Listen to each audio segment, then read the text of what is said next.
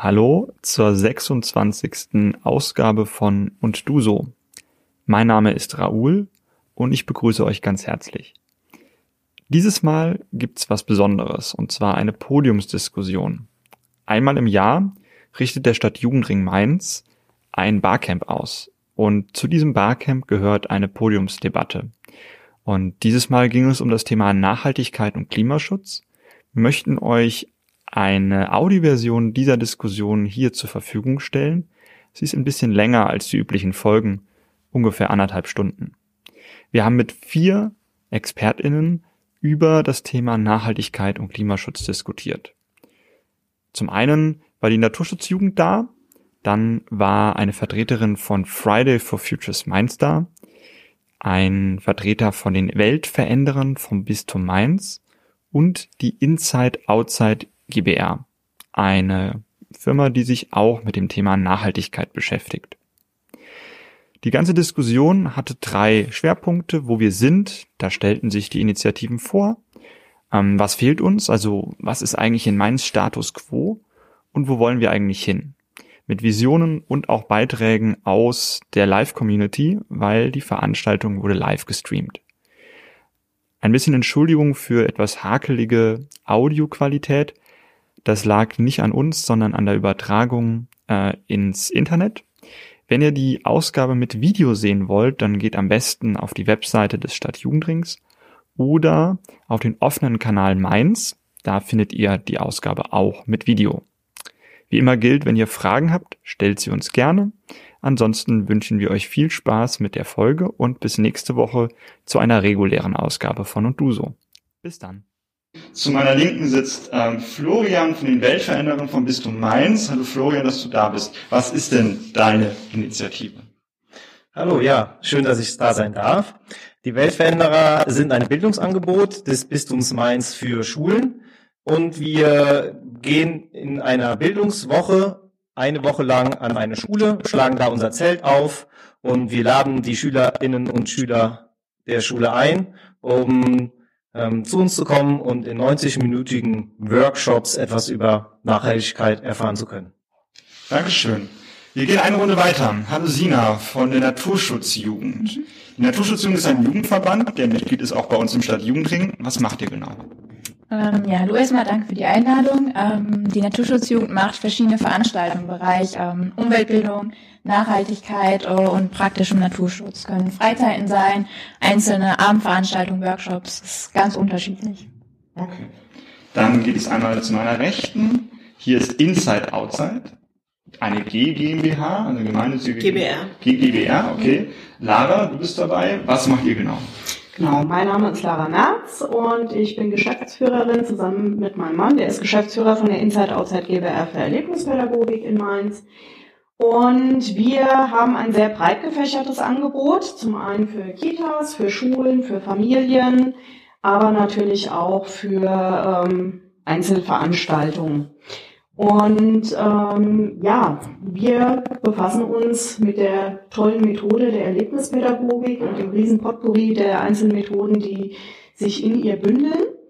Und ähm, bringen natürlich das Thema der nachhaltigen Entwicklung ganz, ganz stark in unsere Angebote rein und sind auch darüber hinaus noch organisiert im ähm, Bundesverband Individualen Erlebnispädagogik und auch in der ANU Rheinland-Pfalz Arbeitsgemeinschaft Natur und Umwelt e.V.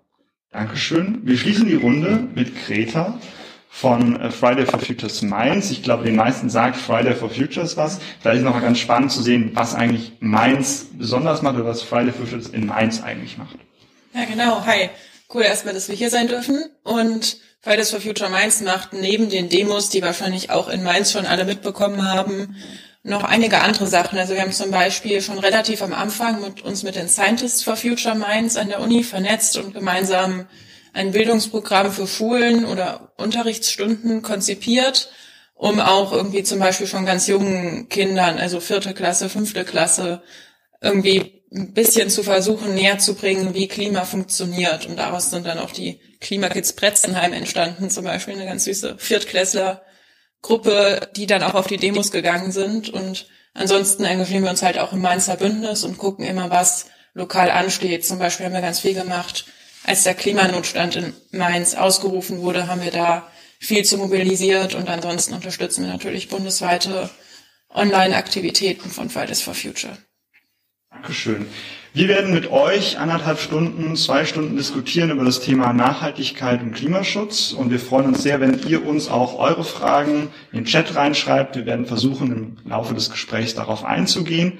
Ähm, natürlich nicht wahrscheinlich jede Frage sofort, aber wir kommen bestimmt zu den meisten. Wir haben uns überlegt, dass wir unser, unser Gespräch in drei Aspekte einteilen. Erstmal, wo wir sind, was wir wollen und was fehlt eigentlich noch.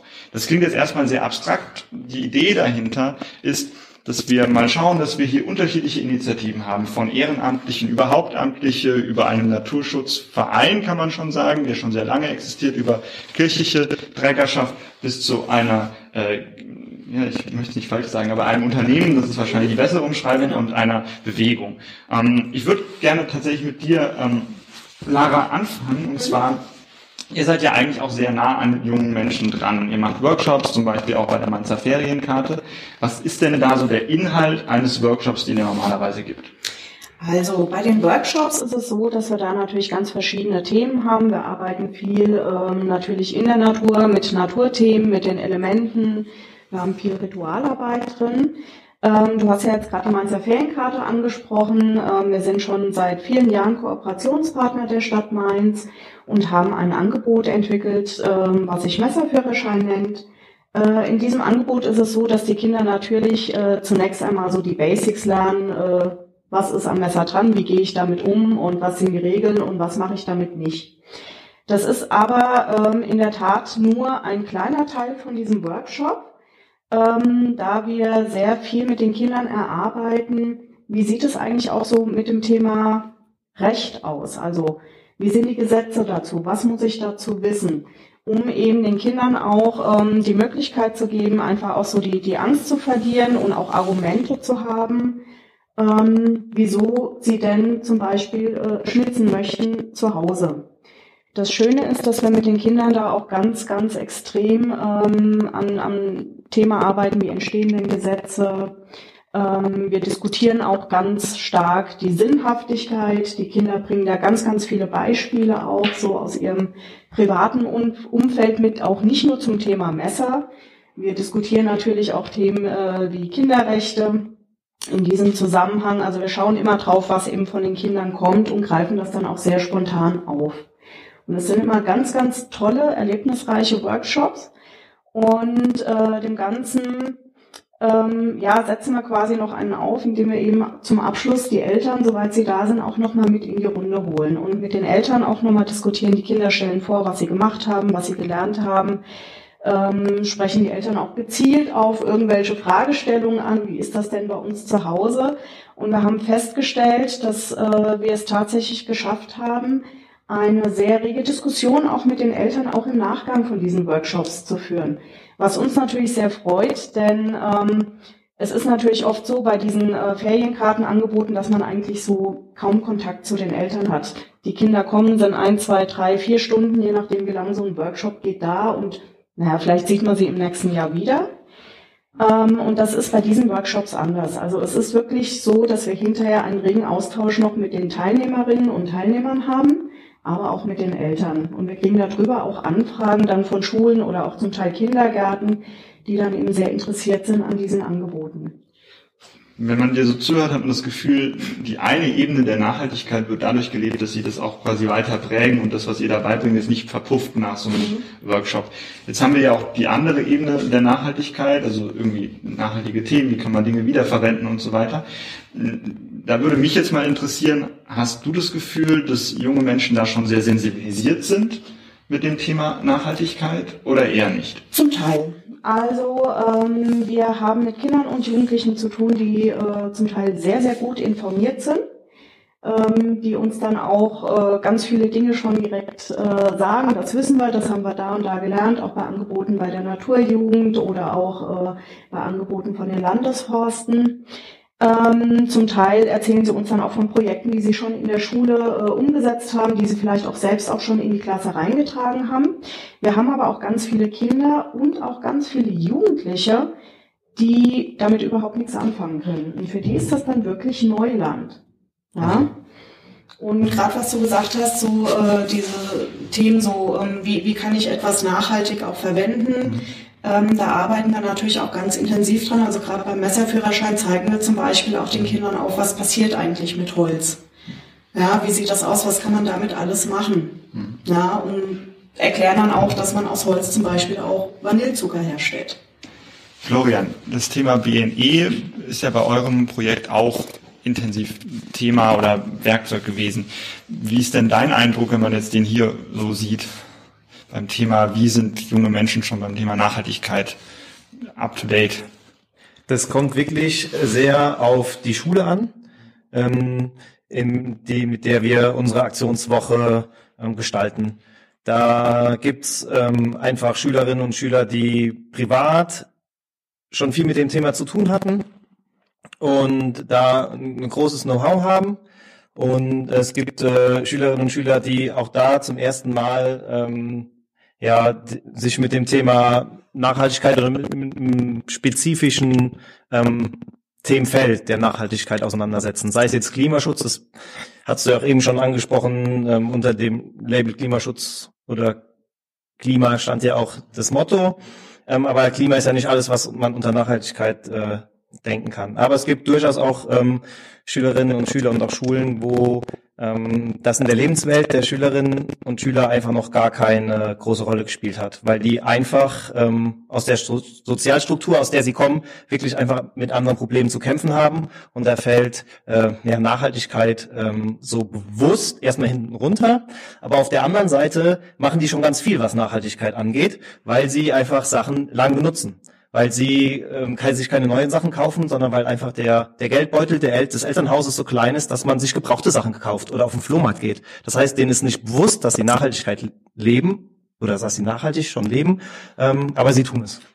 Wie, wie ist denn eigentlich euer äh, Projekt, die Weltveränderer, entstanden? Das ist ja im Bistum Mainz quasi, äh, die Initiative ist da ja entstanden und dann hat sich das ja weiterentwickelt. Genau. Ähm, das Projekt ist ähm, daraus entstanden, dass ähm, das Bistum Mainz ein, ein Veranstaltungszelt geschenkt bekommen hat. Und ähm, das gab es die Idee, mit welchem Angebot füllen wir das?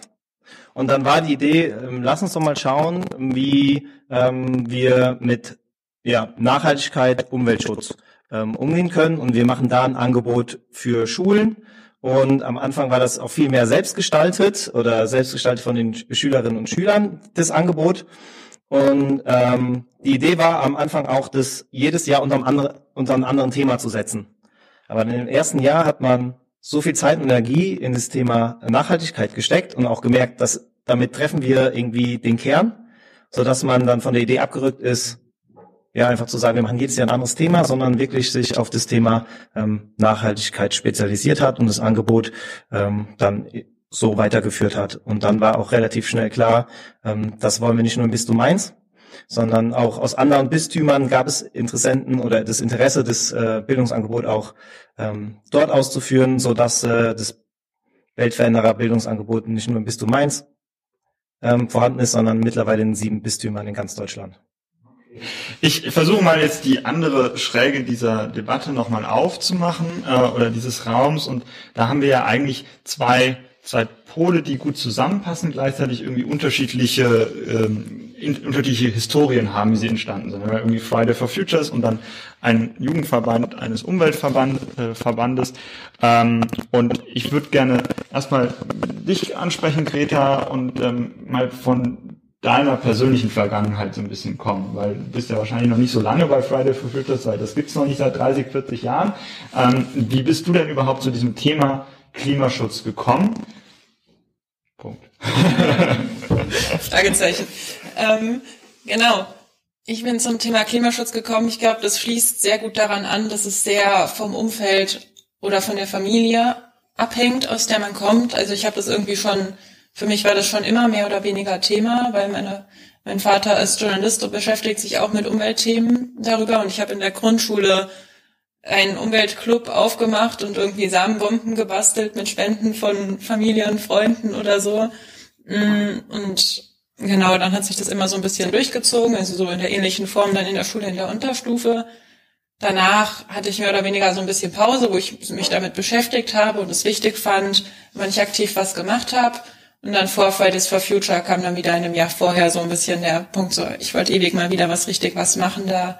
Bin dann zur BUND-Jugend in Mainz gegangen und darüber dann irgendwie von Fridays for Future mitbekommen, da auf den Plänen gewesen und mit vernetzt. Und das ist, glaube ich, mit der Zeit und je mehr man sich auch mit Menschen umgibt, die sich auch mit dem Thema beschäftigen, desto mehr bekommt man davon mit und beschäftigt sich damit und dann steigt es, oder ist es jetzt bei mir persönlich ähm, so Engagement oder Commitment dahin immer weiter angestiegen. Warum brauchst du denn eigentlich sowas wie Friday for Futures und warum reicht nicht jetzt irgendwie die Naturschutzjugend oder die Bundjugend aus, um das Thema voranzutreiben? Na gut, ich glaube, wir haben das schon sehr, sehr gut gesehen, warum wir Fridays for Future brauchen, weil BND-Jugend oder NAJU sind relativ oder in den Köpfen der Menschen relativ so, okay, viele wissen, das existiert, aber es sind so etablierte Strukturen, das gibt's da irgendwo, das sind so Vereine, die arbeiten vor sich hin. Nettes Thema, schön, Ende, Punkt.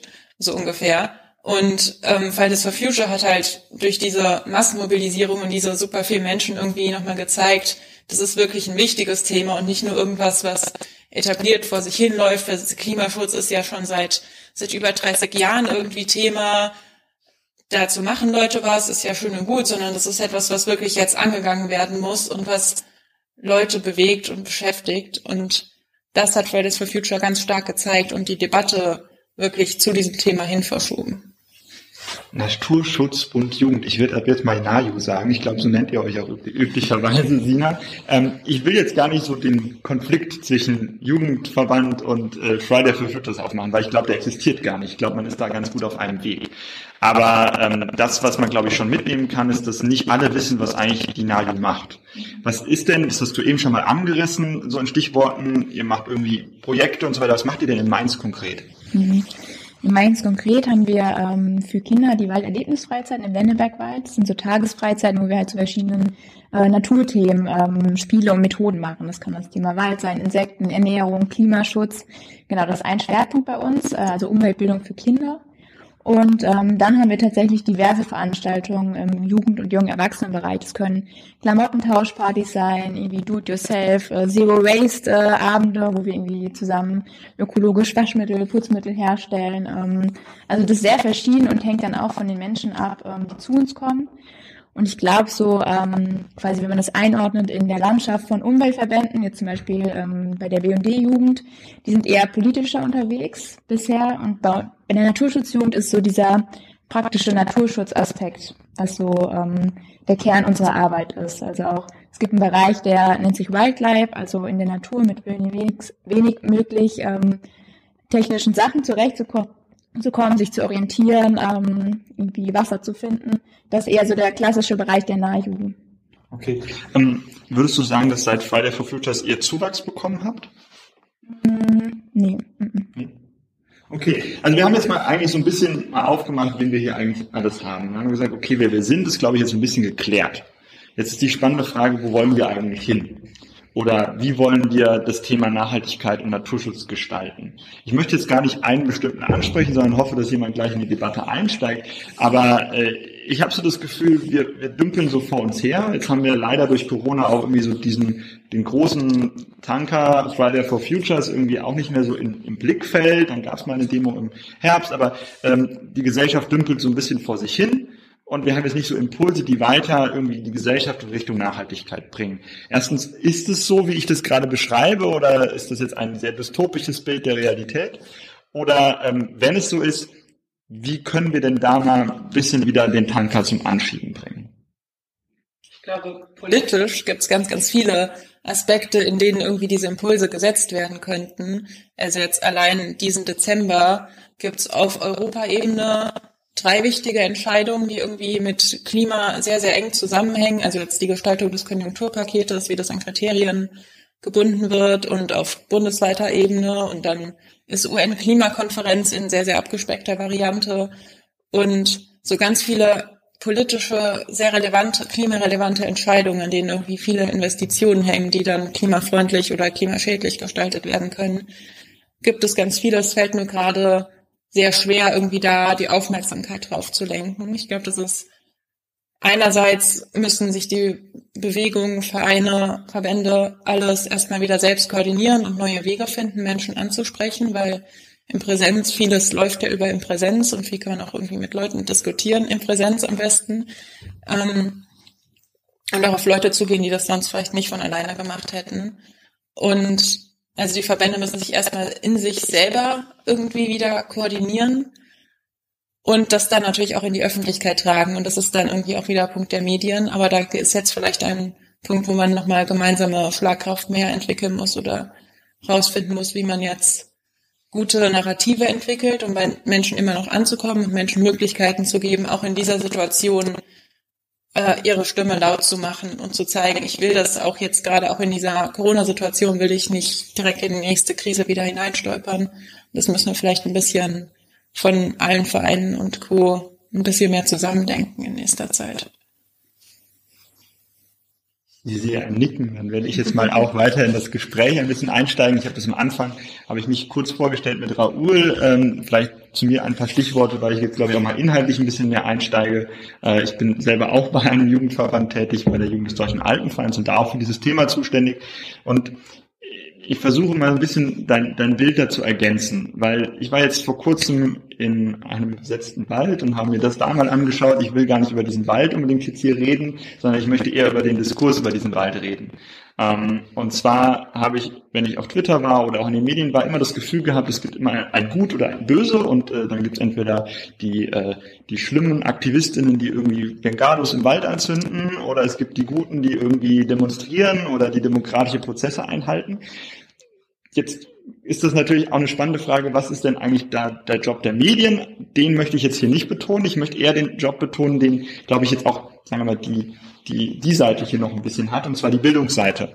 Und zwar die Bildungsseite in der Hinsicht, dass ich mich frage, ob wir nicht irgendwie so eine Graswurzelaufgabe eigentlich haben in unseren Initiativen, die aber immer so ein bisschen eine Abgrenzung zu sowas wie Friday for Futures sucht, obwohl es eigentlich eine viel engere Vernetzung bräuchte. Ähm, und Jetzt würde ich einerseits mich gerne mal für Praxisdinge interessieren, wie funktionieren diese Graswurzeln und vor allem, wie funktioniert quasi die Connection, wo Politik ansetzen muss, damit was passiert. Das ist eine eher sehr philosophische Formulierung. Ich weiß nicht, ob ihr darauf einsteigen könnt, aber ich würde jetzt mal hier nach links und rechts schauen, ob ihr was zu ergänzen habt. Ich habe bestimmt was zu ergänzen, aber ich hänge gedanklich noch ähm, an deinem Beispiel von eben und ich bin jetzt einfach mal so frei und greife das nochmal auf, weil du hast eben gesagt, wie, wie können wir diesen Tanker wieder anschieben? Und auch mit Blick auf das, was du eben gesagt hast von Fridays for Future. Ich überlege mir die gerade die in meinem Kopf, ob wir nicht einfach zu ähm, ja zu brav sind oder zu ähm, ja, zu, zu achtsam uns selbst und unseren Mitmenschen gegenüber, weil wir, wir kennen das ja, Demonstrationen sind zugelassen und das kriegen ja gezeigt, ne? Zehntausende von Menschen äh, demonstrieren für andere Themen oder gegen andere Themen. Und es ist halt die Frage, ähm, warum bringen wir diesen Prozess, diesen Protest ähm, nicht so auf die Straße, wie wir das äh, irgendwie äh, vor Corona gemacht haben, mit Maske und genügend Abstand und so weiter und so fort, wäre das ja durchaus möglich. Ähm, und das ist gerade irgendwie der Punkt, an dem ich hänge. Ähm, ist das nochmal eine ganz andere Richtung? Ähm, aber du kannst mir auch gerne nochmal ein, die, die Frage sehr spezifisch stellen, die du eben hattest, dann ähm, Passt doch, also ich finde es eigentlich äh, auch ganz gut. Ich habe jetzt gesehen, du nix die ganze Zeit. Ja. Ich weiß nicht, ob du was dazu sagen möchtest. Ähm, es ist tatsächlich äh, so, ich hänge auch gerade noch so ein bisschen bei ihr. Ähm, hm. Einfach dieses äh, große Thema Netzwerken. Ja? Ähm, also ich bin da ganz bei dir, wenn du sagst, eigentlich müssten diese ganzen Verbände, wenn sie sich jetzt so langsam doch mal äh, neu geordnet haben und die ganzen Bewegungen und wer da alles dranhängt, äh, müssten sich eigentlich noch viel intensiver miteinander vernetzen, um gemeinsam eben diese Wünsche und Ziele rauszutragen. Ja? Ähm, ich bin jetzt in diesem Jahr auf extrem vielen Konferenzen gewesen, online, wie wir wahrscheinlich alle. Ja? Ähm, und ähm, ich habe halt für mich persönlich festgestellt, ähm, da bin ich wieder bei dir so ein bisschen, ich war bisher auch irgendwie immer so ein bisschen zu brav und habe einfach so, ja, Nick, ja, hm, stimmt. Ähm, ich habe dieses Jahr gelernt, man muss die Stimme einfach erheben. Also damit meine ich jetzt nicht irgendwie äh, laut sein, sondern man muss das, was man ähm, gerne hätte, dass sich ändert, benennen. Und zwar nicht mit viel, ähm, ja, geschmückt drumherum, sondern wirklich ganz konkret. Und dann ähm, findet man doch sehr, sehr viele Gleichgesinnte. Und ähm, ich habe halt festgestellt, gerade so im Bildungsbereich, wir haben ja jetzt durch die ganze Corona-Krise ähm, auch einen wahnsinnig großen Willen im Bereich auch Schulen umzudenken. Und das ist ja auch ein Bereich, in dem wir ja auch alle sind. Ja? Viele, viele Schüler ähm, haben sich der Fridays for Future äh, Bewegung angeschlossen. Ja, ähm, ihr arbeitet mit der Schule, wir arbeiten mit der Schule, ihr arbeitet mit der Schule. Und ähm, ich denke, da müsste einfach eine viel stärkere gemeinsame Stimme eben von diesen ganzen Bildungsträgern nach vorne getragen werden. Und das ruhig auch ein bisschen lauter. Das lässt sich sehr gut verbinden mit diesem Danny Dannröder-Wald-Beispiel, weil der ist eigentlich ein sehr gutes, wirklich, wirklich ein Beispiel, weil so Verkehrswende und so ist etwas, was sehr schwer greifbar ist und was dementsprechend auch sehr schwer ist, irgendwie kurz und prägnant und mehr aus sich heraus Leuten zu erklären und nahezubringen, weil dann Verkehrswende hat super viele Aspekte und man versucht immer viel zu erklären oder es verständlich zu machen und direkt die Gegenargumente auszuhebeln. Aber beim Dannröder Wald hat man ein sehr konkretes Beispiel, weswegen das, glaube ich, auch viele Menschen schon begriffen haben, warum das irgendwie Thema ist. Und ich glaube, solche Beispiele, die dann so Konfliktpunkte sind, jetzt vielleicht auch auf Twitter, ähm, sind dafür sehr, sehr gut geeignet irgendwie, weil man da sieht, ganz viele verschiedene Gruppen machen was dazu und es ist damit einfacher, das auf Menschen zuzutragen und denen irgendwie daran exemplarisch etwas zu erklären. Äh, Glaube glaub ich auch. Jetzt komme ich ganz gut wieder mit äh, Dani äh, in die Runde rein, weil ich äh, da für mich ein Phänomen bemerkt habe, was mir vorher nicht so klar war. Und zwar äh, hat jetzt mein Verband, aber auch, äh, ich glaube, die Bundjugend, ich glaube sogar die NAJU auch zusammen jetzt irgendwie so einen Brief geschrieben. Ähm, auf Bundesebene bin ich mir gar nicht sicher, welche Verbände alle dabei waren. Mir geht es auch weniger um den Brief, sondern um die Diskussion um den Brief. Und die Diskussion darum war immer, na ja, wir wollen ja schon AktivistInnen unterstützen, aber Krawall und Leute, die irgendwie da gegen die Polizei arbeiten, das finden wir nicht gut. Ähm, das heißt, es ist immer so eine ganz klare Abgrenzung zwischen quasi den friedlichen Aktivistinnen und den anderen. Ähm, und ich habe also ich, mein Verband selber hat auch genau diese Abgrenzung ganz viel gemacht und der ist diese Abgrenzung auch sehr wichtig. Gleichzeitig frage ich mich, hey, im Ende geht es doch darum, dass was passiert. Also die drei Leute, die da Krawall machen, die sind doch scheißegal in der Summe von so vielen friedlichen Menschen, die irgendwie Workshops geben, die irgendwie auf der Straße sind, was auch immer. Trotzdem fällt es uns so schwer als Gesellschaft offensichtlich, sogar in den Jugendverbänden, da zu sagen, wir solidarisieren uns aus Prinzip mal. Also ich glaube auch am Anfang bei Friday for Futures habe ich den Eindruck gehabt, es sind nicht alle hinterhergesprungen und gesagt, hey, Solidarisierung, Solidarisierung, das war vielleicht nice to have für viele junge Menschen, aber so als Verband ist man da so eher der langsame Tanker gewesen, der dann irgendwie so mit, ah ja, vielleicht, vielleicht, vielleicht, ich bin mir nicht so sicher, da dahinter gekommen ist, dass man auch einfach mal was unterstützen kann, wo man nicht mit jedem Punkt die gleiche Meinung vertritt. Ich weiß jetzt gar nicht, habt ihr euch mit Friday for Futures solidarisiert als NAJU? Also im Rahmen der Bundesebene auf jeden Fall. Ich habe gerade überlegt, das, was du äh, beschrieben hast, äh, so eine Verlangsamung, ob das irgendwie so ein automatisches Merkmal ist von Institutionen, Instituts, also ihr wisst, was ich meine. Also mit Institutionen, ob es einfach automatisch eintritt.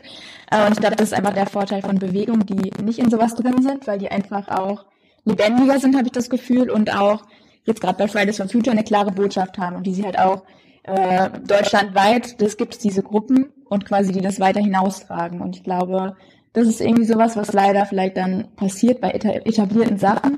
Ähm, ja, und das ist sehr schade. Findest du, dass die Connection zwischen so Bewegungen und so etablierten Verbänden gut funktioniert?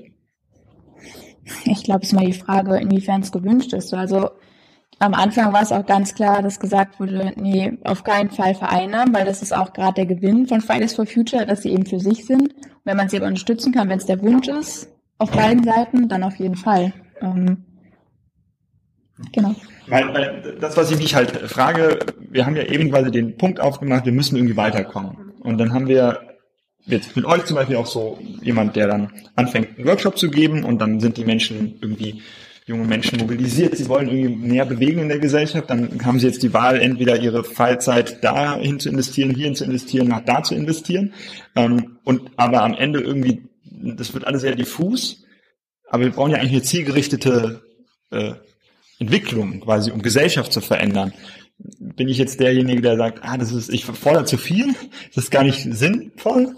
Du schüttelst den Kopf. Es ist schon sinnvoll. Also wir haben ja irgendwie die, die Idee, dass wir in so einen Transformationsprozess hin zu einer nachhaltigen Gesellschaft gehen wollen. Und das ist ja auch, glaube ich, der politische Wille, äh, zumindest in Teilen der, der Bundesländer, ähm, einfach zu sagen, wir ähm, müssen unsere Gesellschaft in eine nachhaltige Gesellschaft äh, transformieren.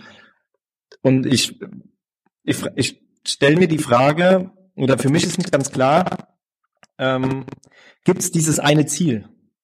Ja, also dieses eine Ziel, 1,5 Grad, das kann man gut greifen. Da kann man sich gut äh, dran festhalten. Und es ist umso schöner, wenn die Politik das Ziel für sich ausgerufen hat und es dann immer und immer wieder bricht. Und dann muss man einfach nur, nur in Anführungszeichen, ähm, die Politikerinnen und Politiker immer wieder darauf hinweisen, hey Leute, ihr habt das aber selber unterschrieben, dass ihr das wollt. Aber wir haben ja in der Nachhaltigkeitsdiskussion noch ein viel größeres äh, Potpourri an, an, an Zielen wie dieses 1,5 Grad Ziel. Ich glaube, das macht es so schwierig. Einig, also ich habe den Eindruck, dass in den Kernzielen man sich auch als Gesellschaft, zumindest als junge Gesellschaft, die irgendwie sagt, hier Klimaschutz ist uns wichtig, auch eigentlich einig ist. Oder nicht?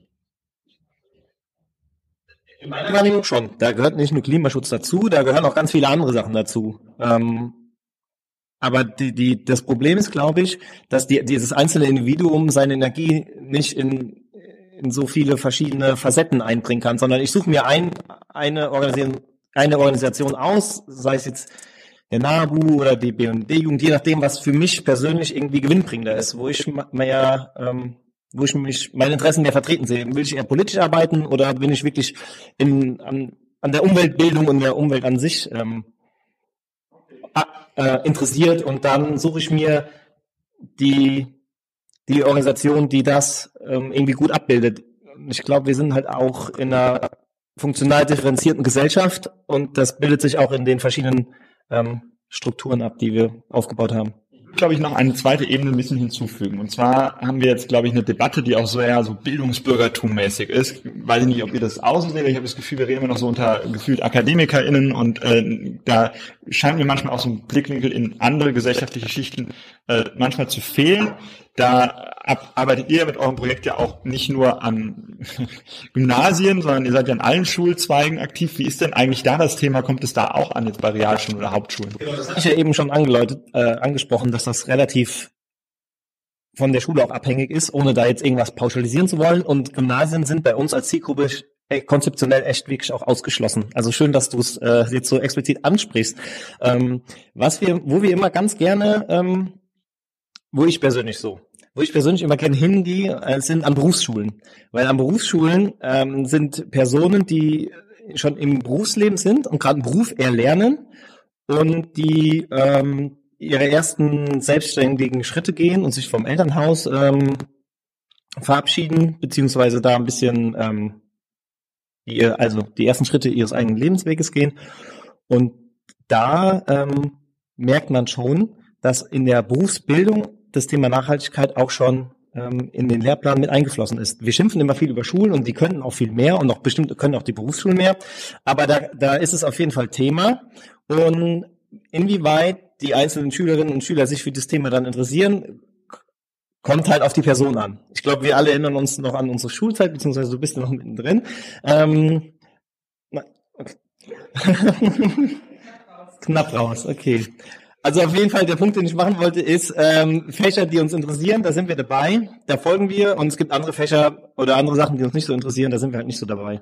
Und ähm, da kann man schon sagen, dass ähm, die Schülerinnen und Schüler, beziehungsweise da die, die Berufsschüler, dass die ähm, da auch, auch da ein, sehr ähm, differentes Bild ist. Und ja, wir sind in einer akademischen Diskussion, deshalb hatte ich das eben auch schon ähm, eingehend gesagt. Es gibt wirklich auch Familien, ähm, die finanziell schlechter gestellt sind, in einem anderen Milieu oder anderer Schicht, welchen Begriff man da auch immer nehmen will, angehören, wo das Thema einfach nicht, nicht so gesetzt ist. Ich glaube, man kann einfach nicht davon ausgehen, dass äh, Nachhaltigkeit ähm, für alle jungen Menschen in Deutschland irgendwie ein Thema ist und dass sie sich dafür engagieren. Und ähm, wenn wir den Gegenpol aufmachen, ähm, dass da bestimmt auch, auch Personen gibt, die da ähm, zu den KlimawandelleugnerInnen gehören und die da eine ganz andere Position haben. Deinen Punkt so ein bisschen aufzugreifen. Also ähm, Jetzt, jetzt, jetzt komme ich, komme ich gut auf die rechte Seite, weil ich wollte eigentlich genau dich ansprechen und ich dachte, während das Telefon klingelt, wird schwierig. Ähm, und zwar haben wir jetzt einerseits mal so unterschiedliche Bildungsschichten. Jetzt hast du ja auch ganz viel Kontakt zu Kindern und Jugendlichen an Schulen. Ähm, jetzt weiß ich persönlich gar nicht, in welchem Bildungsbürgertum-Niveau oder wie quer das ist. Ähm, ich finde, ich finde, wenn wir jetzt mal diesen ein, dieses eine Bild aufgemacht haben mit, wir müssen eigentlich irgendwie Connected Dots mit unterschiedlichen Initiativen, damit wir irgendwie weiter das entwickeln können, ähm, aufmachen. Dann haben wir den anderen Connect, die gesellschaftlichen Dots. Ähm, wie ist es bei dir? Hast du das Gefühl, dass die schon gut connected sind? Weil das Bild, was du gezeigt hast, kann man eigentlich nicht so an, ans Bildungs, an eine Bildungsschicht irgendwie anknüpfen, was glaube ich auch gut wäre, weil das wäre ja schon das Ziel, was wir erreicht haben. Würdest du das sagen, ist so? Nee. Okay. Nee. Also in, in einigen Teilen ja, in ähm, vielen Teilen nicht. Also ich arbeite ja auch viel äh, in der offenen Kinder- und Jugendarbeit, äh, kooperiere da auch mit Jugendzentren ähm, landesweit beziehungsweise auch ähm, ähm, übergreifend. Und ähm, es ist wirklich so, ja, es, es ist schwierig. Also wenn wir zum Beispiel mal so die offene Kinder- und Jugendarbeit nehmen, ja, das ist ja so ein, so ein Bereich, wo man jetzt vielleicht nicht so direkt mal an, an nachhaltige Bildung denkt, im Sinne von äh, Umweltschutz, äh, Klimawandel etc., sondern ähm, wo man mehr an ähm, Nachmittagsangebote denkt, wo man viel auch, äh, ich sag jetzt mal, ähm, ja, Bastelangebote, Kochangebote etc. hat. Ähm, es ist aber tatsächlich so, dass zum Beispiel ähm, in der offenen Kinder- und Jugendarbeit sehr, sehr viel Arbeit im Sinne der Nachhaltigkeit geleistet wird. Und leider ist es so, dass das auch gar nicht so ähm, bekannt gemacht wird oder dass das äh, vielen auch so bewusst ist. Du hast ja vorhin schon gesagt, ähm, du hast viel mit Kindern und Jugendlichen zu tun oder eher Jugendlichen zu tun, ähm, die eigentlich schon ohne es zu merken sehr, sehr nachhaltig leben, ja, eben aus anderen Gründen. Und ich denke, für, für die ist das dann auch so ein Augenöffner so, wow, ja, sonst vielleicht immer eher so gefühlt so, hm, ich trage jetzt hier die Jeans von meinen, weiß ich nicht, zwei großen Geschwistern auf und so. Ja, und dann kommst du daher und sagst, nee, also hier, das, was ihr da macht, das ist schon mal super. Ja, das ist die Erfahrung, die ich auch mache. Ja, es ist aber tatsächlich so, dass da die Vernetzung eben noch nicht so gegeben ist. Einmal zum Thema Nachhaltigkeit, aber auch zu den einzelnen Akteuren, ja, die eben jetzt nicht im hohen Bildungsbereich ansässig sind. Ich würde mal. Oh, oder möchtest du? Ja. ja. Ähm, ich glaube auch, um daran anzuknüpfen, irgendwie so nicht akademische Hintergründe mitzunehmen, mehr oder weniger, muss man einerseits dürfen wir, glaube ich, nicht den Anspruch haben, dass alle sich jetzt irgendwie anfangen, sich fürs Klima zu engagieren oder generell gesellschaftspolitisch engagieren. Wir können nicht erwarten, dass alle das schaffen, sondern müssen irgendwie unsere eigene Position als privilegiertere Menschen nutzen, um das irgendwie zu verändern, dass die Gesellschaft, also ich finde, das ist der Auftrag der Gesellschaft, dass es, dass wir uns eigentlich nicht mehr dafür einsetzen brauchen, weil es halt automatisch passiert und niemand mehr etwas dafür machen muss. Dabei ist es ja eigentlich auch schon traurig, dass die, die viel Geld haben, nicht diejenigen sind, die nachhaltiger leben können, sondern irgendwie gezwungenermaßen tut man es, wenn man wenig Geld hat. Und das ist irgendwie ein komisches Ungleichgewicht, finde ich. Und ich glaube, daher ist es dieser gesellschaftliche Auftrag, halt irgendwie nachhaltige Sachen auch insgesamt günstiger zu machen. Also ich meine, klar, wenn man jetzt irgendwie Police neu auftragen muss oder so, ist automatisch schon günstiger, aber jetzt immer dieses Beispiel Ernährung, Bioernährung ist teurer oder so. Und da sehe ich den gesellschaftlichen Auftrag, dass sich halt nicht irgendwie jeder damit auseinandersetzen muss, um irgendwie auf eine nachhaltige Weise leben zu können. Das, spricht zwei Fragen an, also zwei Fragen, äh, wir haben vorhin dann auch Fragen eingeholt für äh, diese Diskussion. Ich möchte zwei davon jetzt gerade mal ansprechen. Die eine glaube, da werden wir jetzt sehr viel Einigkeit gleich haben, deshalb äh, passt sie so ein bisschen zu dir. Und zwar, naja, ich habe versucht, mich ähm, mit Bio- und regionaler Ernährung zu ernähren, aber für mich als Student ist es einfach nicht leistbar. Ähm, wie können wir das ändern? Wo kann man sich in Mainz irgendwie ernähren, damit es irgendwie einigermaßen irgendwie nachhaltig und ähm, klimaneutral, soweit es geht, ist? Habt ihr da irgendwie eine Antwort drauf? Wir sind alle Mainzer und Mainzerinnen. Ich weiß nicht, ob ich eine Antwort habe, ich habe aber eine Idee. Meine erste Idee wäre, ähm, bitte, liebe Mensa der Uni Mainz, koche regional und aus Bio-Lebensmitteln und macht das zu einem Preis, der für eine Studentin und einen Studenten annehmbar ist. Und gegebenenfalls lasse dich fördern von oder gesetzlich vorgeschrieben, ähm, kriege Geldmittel, um das so anzubieten. Und den Bogen schlage ich jetzt einfach auch ganz knallhart auch zu Schulen und Kindergärten. Äh, Ernährung von Kindern in Kindergärten ähm, ist ein Thema, über das wir jetzt lange sprechen könnten. Ähm, und auch ähm, die, die, die Ernährungssituation in, in den Schulkantinen ist, glaube ich, eine, ein Thema, ähm, wo es definitiv Verbesserungspotenzial gibt. Und warum sollte die nicht einfach regional, saisonal und äh, biologisch qua Definition erfolgen? Und die Kosten ähm, müssen wir als Gesellschaft einfach tragen, so dass da auch die Personen, die ähm, den Geldbeutel nicht so groß haben wie andere, dass die auch trotzdem da in den Genuss äh, einer vollwertigen biologischen ähm, ja, Mahlzeit kommen. Da, da, da bin ich voll bei dir. Ähm, man muss dazu sagen, letztes Jahr hier in Mainz eine lange Diskussion über die Frage hier regionale ähm, Vermarktung in Ki äh, Kitas, Kita-Essen äh, wo dann auch am Ende Essenstasting gemacht war. Da waren wir als Stadt Jungring auch aktiv, wo ich mir dann schon die Frage zwischendrin gestellt habe, ja, wenn wir jetzt noch darüber diskutieren, wie das Essen an Kitas, wie, wie gut das Essen an Kitas sein muss, damit es gut genug ist, dann sind wir echt noch nicht angekommen, da wo wir eigentlich hinwollen. Weil, naja, das ist selbstverständlich, dass es so gut wie möglich sein soll und dass es auch regional sein soll. Ich will nicht mein, äh, meinem Kind irgendwie das Essen aus, weil nicht eine Zentralmensa aus ganz Deutschland bekommen. Also dafür haben wir ja auch äh, Menschen, die das hier in der Region machen können. Ähm, aber das, ja? Ganz kurz eingegriffen, das knüpft wieder an das ein, was wir vorhin hatten, dass das nicht nur das eine benannte Ziel ist, 1,5 Grad Ziel und fertig, sondern wir wollen irgendwie ein gutes Leben für alle und das heißt ja gleichzeitig auch gesundes Leben für alle und das ist so etwas, was ja oft mit Klimaschutz einhergeht, so eine umfassendere, bessere Zukunft, eine lebenswertere Welt. Die andere Frage, die auch im Vorhinein reinkam, war, wir haben jetzt hier in Mainz den, Gesund äh, den Klimanotstand beschlossen. Ich glaube sogar letztes Jahr noch, im Herbst, wenn ich mich recht erinnere, kurz vor Weihnachten. Ähm, und jetzt? Also konkret war das äh, war die Frage, na gut, was tun wir denn jetzt? Wir laufen auf der Straße rum, ähm, wir machen irgendwie Workshops, aber es passiert nicht wirklich was. Der Vorschlag war aus dem Chat, warum haben wir nicht Sitzblockaden, damit irgendwie endlich mal was gemacht wird in Mainz oder wird was in Mainz gemacht und wir kriegen es alle nur nicht mit. Ja, da kann jemand eine Antwort drauf, oder? Wer war Klimanotstand vorhin auch thematisch? Du hast, glaube ich. Ja, ja. ich habe das angesprochen. Ja, habt ihr, haben wir schon was erreicht? Also ich glaube, wir haben auf jeden Fall insgesamt was erreicht, was wir gar nicht so gar nicht so merken. Also ich glaube, oft spricht sich die Klimagerechtigkeitsbewegung so ein bisschen ihre Erfolge ab, weil sie halt nicht sieht, dass irgendwie ihre Forderungen erfüllt werden, so, ah stimmt, ihr habt recht und wir machen das jetzt, sondern also auch dieses Klimapaket letztes Jahr jetzt auf Bundesebene zum Beispiel ist ja erst angegangen worden, irgendwie dadurch, dass der Diskurs dahin verschoben worden werde wurde. Und ähm, ich glaube, das gleiche war es in Mainz. Also ohne uns hätte es den Klimanotstand nicht gegeben.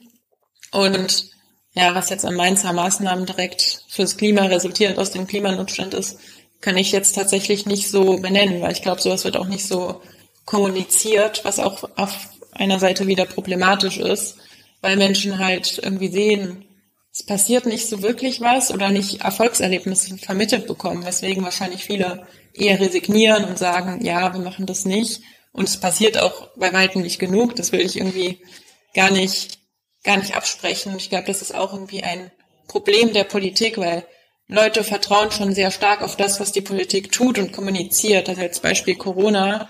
Sobald irgendwie Läden geschlossen werden oder Gastronomie geschlossen wird, denken sich Menschen, oh Corona, jetzt ist es ernst und bleiben mehr zu Hause oder treffen sich weniger mit anderen Menschen auch ohne Kontaktbeschränkungen. Und Also sie sehen einfach, okay, die Politik macht was, es muss ernst sein. Und wenn die Politik nichts macht oder vielleicht ein bisschen was macht, das aber nicht gut kommuniziert, dann sehen Menschen für sich persönlich auch nicht, dass es nicht so ernst sein muss, weil da doch das Vertrauen in die Politik in diesem Sinne irgendwie da ist. Wenn ich mich so grob erinnere, war letztes Jahr bei uns Oberbürgermeisterwahlkampf und hat unser Oberbürgermeister gefordert, dass man die Schulhöfe entasphaltiert und dass das irgendwie dem Klima helfen würde. Ähm, ich möchte jetzt, glaube ich, hier keinen fragen, ob das wirklich dem Klima hilft. Das kann ich, glaube ich, also, weil nicht wahrscheinlich ein Kopf nicken oder ein I don't know. Ähm, da, Wie Mikroklima, ja, dann wird der Boden nicht so warm, oder? Das ist wahrscheinlich. Äh, genau, es heizt sich nicht so auf und auch also es ist für die Gesundheit in der Stadt. Also ah. versiegelte Oberflächen heizen sich sehr stark auf, Wasser kann nicht absickern. Und wenn es immer mehr heiße Sommer gibt zum Beispiel, dann wird das irgendwann sehr ungesund. Die andere Frage, die ich äh, letztes Jahr hatte, da hatte ich, äh, war ich im Podcast mit einem von Friday for Futures, äh, dem Vincent, und ähm, da war ein Vorwurf, den damals öfters an Friday for Futures gesetzt wurde, ja, die wollen jetzt irgendwie demonstrieren und dann soll sich irgendwie das Klima ändern, aber eigentlich kommen sie mit dem SUV, ich mache es jetzt bewusst vereinfacht, zu der Klimademo und lassen sich mit ihren Eltern hinfahren. Ähm, darüber haben wir ja schon geredet. Ich glaube auch nicht, dass wir dieses Thema nochmal aufmachen müssen. Ich glaube, das spannende Thema ist, was ist denn eigentlich mehr notwendig? Individuelles Handeln oder dass es Gesetze gibt auf Bundesebene? Wie an mich?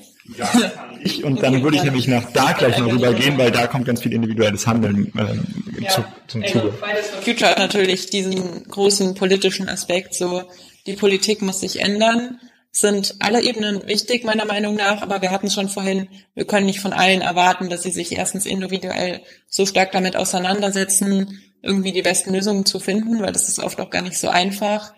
Und es ist inzwischen, also vielleicht hätten wir ihn mit individuellem Handeln und dann ändert sich langsam die Nachfrage und dann ändert sich das Angebot und die Produktion ändert sich, hätten wir vielleicht vor 40 Jahren machen können und dann hätte uns das ans Ziel gebracht. Aber inzwischen, also wir fordern Klimaneutralität 2035, das wird mit individuellem Handeln bei Weitem nicht mehr erreichbar sein, vor allem jetzt auch im Stromsektor. Mm, da brauchen wir einfach die politischen Entscheidungen, die teilweise auch vielleicht erstmal extremer wirken, als man sich's wünscht, aber es ist auf jeden Fall möglich. Dazu gibt es auch jetzt eine neue Studie. Aber für die Schnelligkeit des Wandels, die wir benötigen, sind politische Entscheidungen notwendig, die dann auch verständlich gemacht werden müssen, dass sich halt nicht Menschen wieder in ihrer Freiheit oder generell angegriffen fühlen. Das muss dann klar erklärt werden, warum jetzt anscheinend so drastische Maßnahmen ergriffen werden. Ich schaue mal zu dir rüber, äh, Sina.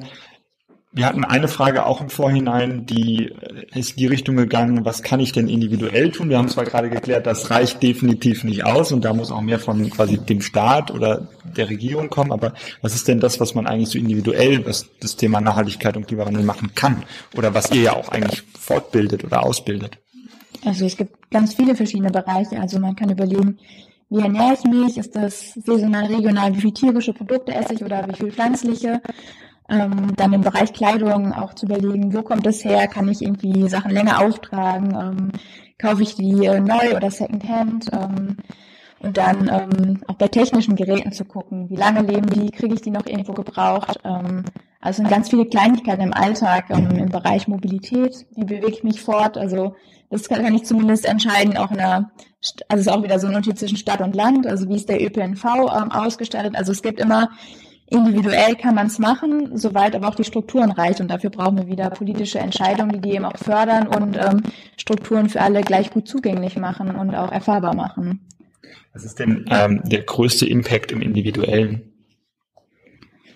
Naja, kommt drauf an, wie man das sieht. Äh, für einen selbst oder mh, tatsächlich in der Struktur, weil der größte Bereich an CO2-Emissionen ist halt der Bereich Energie. Also da könnte man versuchen, äh, seinen Stromanbieter zu wechseln.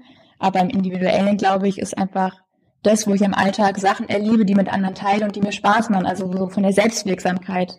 Ähm, wie krass die Effektivität ist, ist dann wieder eine andere Sache. Aber ich glaube, das brauchen wir auch irgendwie so Utopien zu entwerfen, damit Menschen wissen, wo soll es hingehen und hey, das macht Spaß. Häufig wird das so geframed mit, das ist alles Verzicht so ähm, und das schränkt mich ein. So, aber da bin ich auch voll bei dir. Wir brauchen Aufklärung, dass Menschen wissen, wofür und ähm, genau das gleiche bei Corona ja auch. Wir von der Politik werden Maßnahmen getroffen und es wird versucht zu erklären, warum, damit Menschen mitgehen, weil wenn die sich wehren, dann klappt es halt auch nicht. Und genau das Gleiche ist beim Klimaschutz. Was ich mich äh, bei der NAJU immer gefragt habe, was ist denn eigentlich so der Augenöffner, dass junge Menschen bei euch aktiv werden? Also war, warum? Das ist die Begeisterung für die Natur. Also es sind häufig, ähm, sag mal, ähm, NaturexpertInnen, die zu uns kommen, völlig begeistert rausgehen, äh, Tiere, Pflanzen sich anschauen und die erforschen und ähm, da einfach völlig fasziniert sind. Das ist so so die typische, das typische Herankommen zur Nahjugend. Ähm, ich möchte mal wieder eine Frage in die Runde stellen. Ähm, und zwar hatte ich vor kurzem ein Gespräch mit Anne Spiegel, die mal als Bild aufgezogen hat, jetzt gerade solidarisiert sich ein großer Teil der Gesellschaft und bleibt zu Hause, trägt Masken, damit eine bestimmte gesellschaftliche Gruppe ähm, geschützt wird, geschützt bleibt, damit ein Virus nicht vertreten wird. Und genau diesen gesellschaftlichen, gemeinschaftlichen Kraftakt bräuchten wir dann eigentlich beim Thema Klimaschutz. Und aus diesem Gespräch bin ich dann irgendwann mal in einem Abendrunde an, ans Bier gekommen und dachte mir, was wäre denn die Maske für den Klimawandel? Was wäre denn das, also quasi, was würde uns denn alle so, also was wäre effektiv das Instrument, was uns alle irgendwie auch einschränkt, was uns irgendwie belastet, wobei ich mich bei der Maske immer frage, was uns alle da belastet, aber anderes Thema. Was wäre aber das, was so quasi gesellschaftlich eingreifend wäre, was klimaschutztechnisch wirkt? Jetzt ist da ein Fragezeichen und ich gedulde mich einfach mal gucken, was aus dem Raum rauskommt. Ich starte einfach. Ähm, ich glaube, das ist einfach die, die Reduktion von CO2, CO2, also den CO2-Ausstoß äh, drastisch reduzieren. Und das heißt für mich kein Flugzeug benutzen, so wenig Individualverkehr wie möglich, so viel Bus wie irgendwie geht.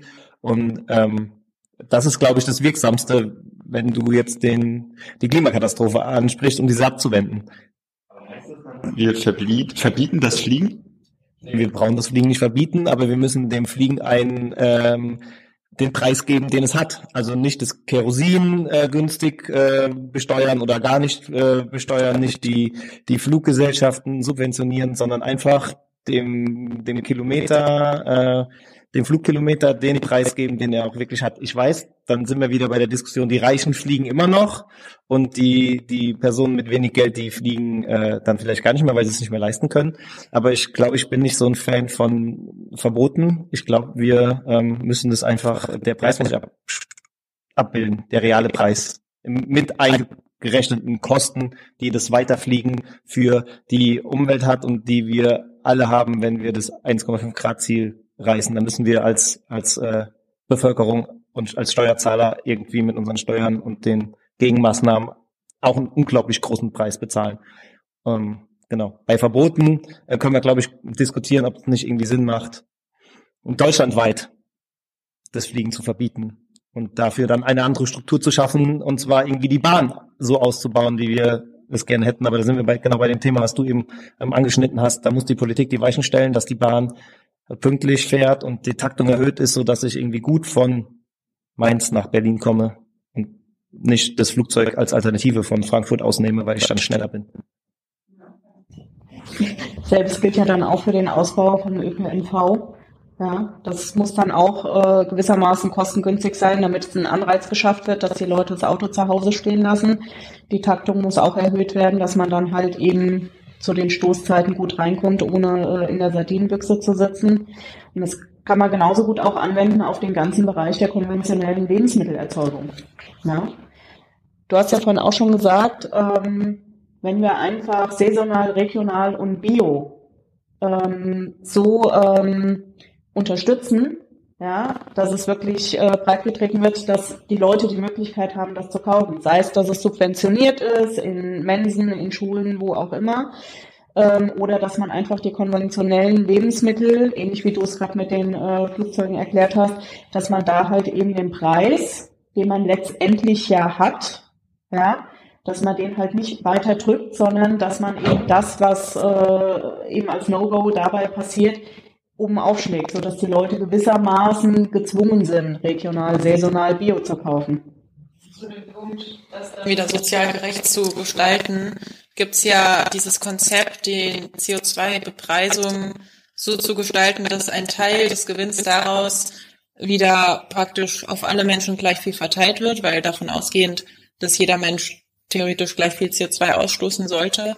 Und dann jetzt Menschen mit einem deutlich niedrigeren Einkommen leben ja automatisch, wie du gesagt hast, schon viel klimafreundlicher. Und wenn die sich danach dann noch ähm, vielleicht kaufen sie dann nochmal umweltfreundlichere Produkte, weil der reale Preis abge abgebildet ist und bekommen prozentual mehr wieder zurück, weil die Reichen kaufen sich vielleicht noch mehr konsummäßig und dann haben sie gar nicht so einen großen Gewinn aus dieser Umlage, aus dieser CO2-Bepreisung.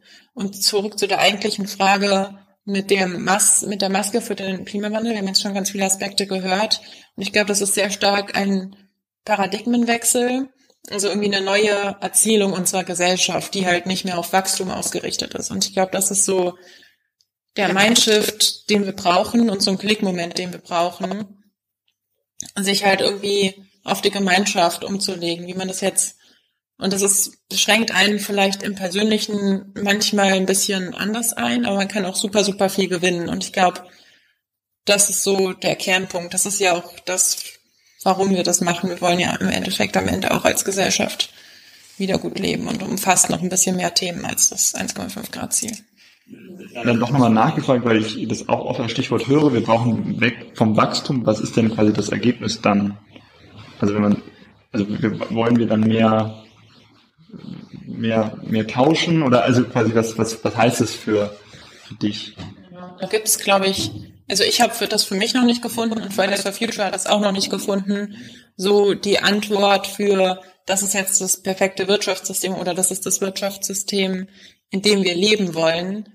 Darauf habe ich noch keine Antwort, aber ich weiß, in welche Richtung es gehen soll. Und da gibt es auf jeden Fall jetzt schon Ansatzpunkte, in die wir hinken, in deren Richtung wir gehen können. Und es ist ein, glaube ich, ein System, in dem wir viel mehr Zeit haben, wo nicht mehr die Selbstdefinition über die Arbeit und über das Geld verdienen und über das Geld funktioniert. Und ich glaube, wenn wir so weit sind und dann dementsprechend auch gedanklich mit mehr Zeit mehr in der Gesellschaft stecken, ist schon sehr viel gewonnen. Sie sehr viel nicken hier im Raum. Ich würde an der Stelle nochmal eine Frage aus dem Chat äh, quasi jetzt in die Runde werfen und auch nochmal an alle, die die zuschauen. An der Stelle schreibt gerne Fragen in den Chat rein, dann werden wir die hier auch nochmal diskutieren. An der Stelle quasi das, was ich eben als Bild groß gemacht habe, in klein gefragt, welche Entscheidungen beziehungsweise Maßnahmen wünscht ihr euch äh, von denen, die, die in Mainz getroffen werden sollen, um quasi das Thema Klima äh, voranzutreiben oder auch das Thema Nachhaltigkeit. Ich glaube, ein Stichwort wäre ÖPNV, aber das ist, glaube ich, eine, die man in allen Städten hat. Das wäre jetzt quasi, was fällt euch da zu Mainz ein? Ihr redet. Es ist nicht schlimm, wenn man sich kurz ins Wort fällt. Dann anschließend einerseits wäre es äh, quasi die Struktur fürs Rad, also viel besser auszubauen in Mainz. Ähm, ich habe gerade noch einen anderen Punkt, äh, kommt mir bestimmt gleich wieder. Ähm, kann gerade jemand anders gerne weitermachen. Das ich immer sehr witzig, als ich mal im Rathaus habe ich so eine Urkunde gesehen, irgendwie fahrradfreundlichste Stadt von Rheinland-Pfalz oder so. Fand ich sehr traurig. Wie sehen dann die anderen Städte aus? Weil ich meins tatsächlich nicht so fahrradfreundlich erlebe. Also Hauptverkehrsachse Kaiserstraße. Ich fahre jetzt oft ähm, am Industriegebiet am Rhein entlang, ähm, neben ähm, und das ist auch ein kleiner Weg mit praktisch den Laternen mitten auf dem Weg, wo der Fahrradweg ist, direkt neben der großen Straße, der auch nicht breit ist. Ähm, genau, also da ist, glaube ich, noch sehr, sehr viel zu tun. Was schon gefallen ist, ist Vorbildfunktion der Mensen und generell eine Vorbildfunktion auch jetzt zum Beispiel in Energiewende wäre noch ein großer Punkt. Also bei Neubauten Verpflichtung zu entweder Dachbegrünung ab einer bestimmten ähm, ab einer bestimmten, ab einem bestimmten Wert sozusagen, weil die dünnen Sträucher, die da oft wachsen, bringen halt überhaupt nichts. Ähm, Dachbegrünung oder entweder Solarzellen auf den Dächern. Genau, und einen Punkt habe ich auch gerade noch vergessen, aber komm gleich wieder. Du hattest auch noch was gesagt, Florian. Ich will ähm, den Punkt machen, dass man vielleicht über eine autofreie Innenstadt nachdenken darf. Ähm, das ist auf jeden Fall ein Punkt, der, den ich persönlich für wichtig halte, der aber mit den anderen Punkten korreliert irgendwie. Da müssen halt die Leute ihr Auto irgendwo stehen lassen und dann mit dem ÖPNV in die Innenstadt oder auf gut ausgebauten Fahrradwegen. Und da hat die Stadt Mainz ja mit dem Fahrradverleihsystem, glaube ich, schon für mich persönlich zumindest ein ziemlich cooles System. Ähm, das heißt, ich könnte einfach mit meinem Auto kommen, mir ein Fahrrad leihen und in die Innenstadt fahren. Ähm, Genau, und den zweiten Punkt, den ich noch aufmachen möchte, ist die Beschaffung. Also das Kaufen von ähm, Materialien jeglicher Art der Stadtverwaltung. Und da einfach einen Schwerpunkt auf Nachhaltigkeit zu legen. Also einfach da wirklich zu schauen, ähm, was kaufen wir, von welchen Anbietern, woher und ähm, und gibt's das Produkt nicht auch in nachhaltiger produziert, auch wenn es dann ein bisschen teurer ist oder ein bisschen viel teurer? Das ist, glaube ich, dann noch eine Mammutaufgabe, weil ich weiß nicht, wie viel Geld die Stadt Mainz jedes Jahr in Beschaffung investiert, aber das ist eine Signalwirkung, wenn so eine große Stadtverwaltung jetzt sich auf die Fahne schreibt, wir schaffen jetzt vorwiegend ökologisch, ökonomisch und sozial nachhaltig. Ich war letztes Jahr auf einer Veranstaltung von äh, der Stadt Mainz zu den Sustainable Development Goals, SDG. Und äh, da gab es dann so Bierdeckel, ganz schön designt von, ich glaube, der Kunsthochschule Mainz zu den SDG. Ich dachte mir, oh schön, schön aus Pappe. Ich dachte mir aber auch, was macht ihr dazu? Also so schön, dass man das mal produziert, aber dann irgendwie nichts dabei raus entsteht. Was mir noch dazu einfällt, sind zwei Stichworte. Erstens, dass die Stadt nichts investiert, was irgendwie Kohle oder nicht erneuerbare Energien betrifft. Da sind sie, glaube ich, schon recht weit. Da hatten wir letztes Jahr beim Barcamp auch schon mal das als Thema. Ähm, und das andere ist, naja, es gibt immer noch eine Fahrbereitschaft der Stadt Mainz mit irgendwelchen Nicht-Öko-Autos. Also das wäre, glaube ich, das geringste Instrument, was eigentlich in deine Richtung geht, äh, Florian, äh, dass man da einfach mal was investieren sollte. Haben wir denn noch etwas vergessen, was wir auf die Frage noch antworten können? Ich schaue nochmal in die Runde. Ja. Ich glaube, ein ganz großer Bereich, der oft vergessen wird, der aber auch unbedingt angegangen werden muss, ist die Klimaanpassung, weil wir werden Klimafolgen haben. Wir haben jetzt schon Klimafolgen. Und da kommen wir wieder zu Entsiegelungen und zu Frischluftschneisen und Co., dass wir halt mit einem wärmeren Klima gut auskommen können und trotzdem noch irgendwie gut und gesund in der Stadt leben können und damit halt irgendwie zurechtkommen, weil im gewissen Maße wird es halt schon passieren. Und ein anderer Bereich ist die Bildung, aber ich glaube, da können andere mehr zu sagen. Also was, was gibt es noch was zum Thema Bildung, was die Stadt eigentlich besser machen kann? Also ihr arbeitet ja mit der Ferienkarte zusammen. Da gibt es sehr viel, was noch besser gemacht werden könnte. Also gerade jetzt mal so als äh, Unternehmen, was jetzt kein Verein ist oder irgendwie äh, freier Träger der Jugendhilfe, ist es so, ähm, dass da sehr viel mehr Anreize eben für äh, diese Bildungspartner getroffen werden müssten, dass sie Zugänge zu Förderungen haben, zu irgendwelchen Fonds, damit sie ähm, eben die Bildungsangebote noch mehr in die Schulen reintragen können. Momentan ist es so, dass das einfach auch sehr, sehr viel von den Eltern übernommen wird, übernommen werden muss. Ähm, gleichzeitig kann man natürlich auch im Bereich Schule sehr, sehr viel äh, im Sinne der Nachhaltigkeit umstellen. Also ähnlich wie du jetzt sagtest, die Strukturen bei der Stadt, das kann man auch in der Schule machen. Ja, indem man entsprechend die Schulmaterialien aus nachhaltigen Materialien anschafft. Ja, ähm, Stifte, Papier, äh, umschlaglose Hefte, ja, gibt es ähm, alles mittlerweile. Und ähm, ich denke auch, dass da nochmal mehr äh, auch eine Vernetzung zwischen den einzelnen Strukturen stattfinden muss, gerade von Seiten der Stadt zwischen den einzelnen ähm, Bildungsträgern, seien das jetzt äh, die Jugendzentren, seien das Bildungsangebote, ähm, wie ihr sie macht, und eben auch die einzelnen Unternehmen dass auch die Schulen da ein bisschen mehr auch draufgestoßen werden nochmal, dass es eben diese ähm, Bildungsangebote gibt, die gerne in die Schulen reingehen, die aber auch gerne die Schüler mal eben aus diesem Umfeld rausholen, raus in die Natur. Ja? Das heißt, da muss auch sehr viel mehr ähm, Anreiz äh, geschaffen werden, ähm, dass das eben auch in den Lehrplan mit aufgenommen wird. Also ist dir dein Punkt noch eingefallen? Ja, ja. Ergänzend so, ähm, was kann die Stadt in Bezug Bildung machen? Das ist einerseits auch Aufklärung, die öffentlich sichtbar ist. Also ähm, wo du gerade Anpassungsmaßnahmen gesagt hast, Flächenentsiegelung, ähm, wo man eben zum Beispiel ganz einfach ein Schild anbringen kann und sagen, hey, das hier ist wegen dem Klimawandel und das wird passieren und deswegen machen wir das. Also man braucht den konkreten Bezug, wo sehen wir jetzt schon den Klimawandel bei uns hier eintreffen. Das ist, gibt schon im Lennebergwald, wo Schilder aufgestellt werden, wo man sehen kann, dass der Wald immer lichter wird, wo das Forstamt aufklärt und das brauchen wir eben auch, weil das halt gerade die Herausforderungen in der Klimakrise, das halt so mega abstrakt ist. Und wir sehen jetzt gerade die ersten Sachen und es braucht halt den Bezug für Menschen, damit ähm, sie quasi auch mitgehen mit den Maßnahmen und äh, die Ernsthaftigkeit der Lage auch verstehen.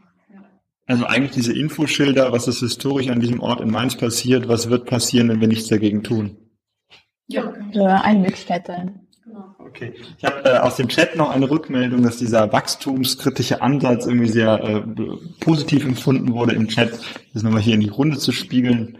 Ähm, ich finde, dass das auch eine gute Überleitung ist, so ein bisschen in unseren dritten Aspekt, weil wir jetzt schon sehr darüber reden, was braucht es eigentlich an Mechanismen im Kopf der Menschen, damit wir mehr sind als nur eine verhältnismäßig große gesellschaftliche Gruppe, aber noch zu kleine Gruppe.